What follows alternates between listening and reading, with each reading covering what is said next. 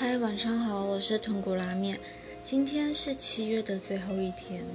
我今天在上课的时候倍感挫折，因为我说的故事并不有趣，小孩听得很无聊。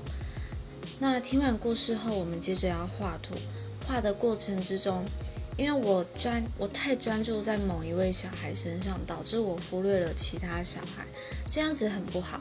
因为当小孩发现你不会画的时候，老师就会过来，所以他们通通会变得不会画，这样子带起来很累。就在我下班反思完之后，我沮丧的心情还是没有离开我。这时，我朋友刚好传来了很多猫咪的照片。那身为一名专业猫奴，看见猫咪的照片就是会欣喜若狂。我太感谢我朋友会通灵了，谢谢你听完我的日记，祝你有美好的夜晚。